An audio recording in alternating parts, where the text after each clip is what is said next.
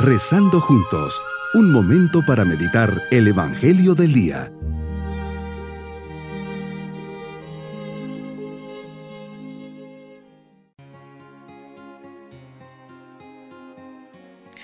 Comencemos este día sábado de la novena semana del tiempo ordinario, siempre con nuestra mirada bajo la protección de Dios que nos guiará a lo largo de este día. Jesús te pido que entres en mi corazón, te dejo las puertas de mi corazón abiertas. Hoy quiero vivir cumpliendo tu voluntad, hágase en mí según tu palabra.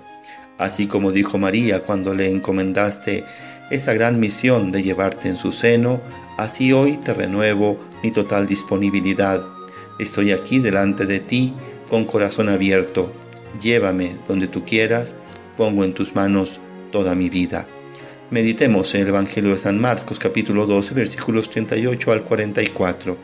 Jesús nos presenta dos escenas contrapuestas que nos invitan a reflexionar y a convertirnos, unos ricos y una pobre viuda.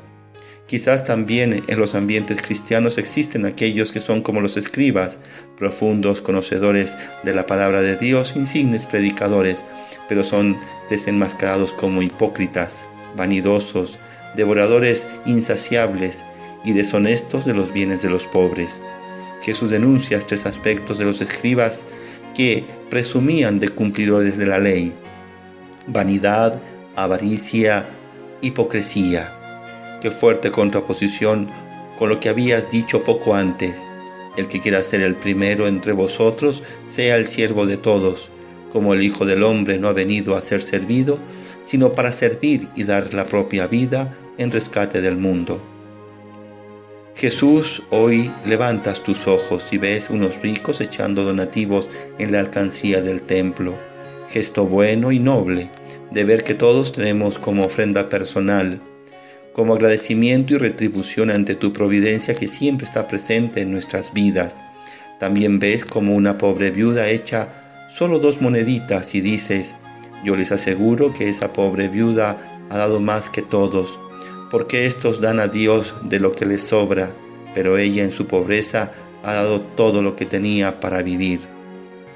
Te conmueve, Señor, por una parte la generosidad de la pobre viuda, expresas tu reconocimiento y admiración ante este gesto de desprendimiento y total abandono a tu providencia divina.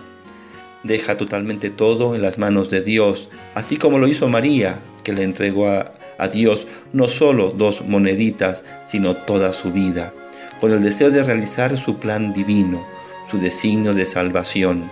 Ella en su fiat, en su sí, sostenido como la nota musical, ofrece en continua confianza todo lo que tiene y confía en el Señor con total abandono. La conducta ejemplar de esta viuda me enseña a dar con generosidad incluso aquello que sirve para satisfacer mis propias necesidades.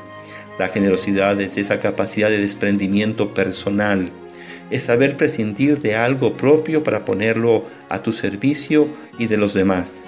Generosidad es compartir nuestro tiempo, cualidades, bienes, todo lo que se tiene a disposición. Pongo en tus manos mi vida, como lo pide el Papa Francisco. He aquí la sorprendente grandeza de Dios, un Dios lleno de sorpresas y que ama las sorpresas. Nunca perdamos el deseo y la confianza en las sorpresas de Dios. Nos hará bien recordar que somos siempre y ante todo hijos suyos, no dueños de la vida, sino hijos del Padre, no adultos autónomos y autosuficientes, sino niños que necesitan ser siempre llevados en brazos, recibir amor y perdón Dichosas las comunidades cristianas que viven esta genuina sencillez evangélica, pobres de recursos, pero ricas de Dios. Dichosos los pastores que no se apuntan a la lógica del éxito mundano, sino que siguen la ley del amor, la acogida, la escucha y el servicio. Por otra parte, Jesús te impresionas ante los otros, los que teniendo mucho te dan de sus obras, cuántas veces ahí estamos nosotros, los que te damos las obras, en las cosas que tenemos, en nuestro tiempo. Ahí estamos midiendo los minutos que te dedicamos. Pareciera que vivimos ofreciéndote lo mínimo indispensable. Me conformo con un cumplimiento frío y restrictivo de mi tiempo. Ya cumplí porque fui a misa. Ya cumplí porque recé mi rosario. Ya cumplí porque te dediqué los cinco minutos de mi tiempo para orar. Es que ya cumplí porque los tres pesos que me sobraron y tenía la bolsa los puse en la canasta de la iglesia. Estoy llamado a vivir con generosidad. Mi vida es una llamada a la grandeza de corazón. Esto se debe manifestar en vivir abierto a todo lo que me pides, cumpliendo siempre tu voluntad. Señor, ¿estoy siendo generoso? Mi propósito en este día es pedir al Señor la gracia de ser generoso, de agradecer su providencia, su presencia y todos los dones y bendiciones que me da, y que dé con amor lo máximo posible a mis hermanos. Mis queridos niños, el Evangelio de hoy nos narra el episodio de una viuda, una mujer buena y sencilla que le da a Dios no de lo que le sobra, sino de lo que ella generosamente tenía. El Señor siempre ve lo que hacemos, lo que pensamos y de lo que nos desprendemos.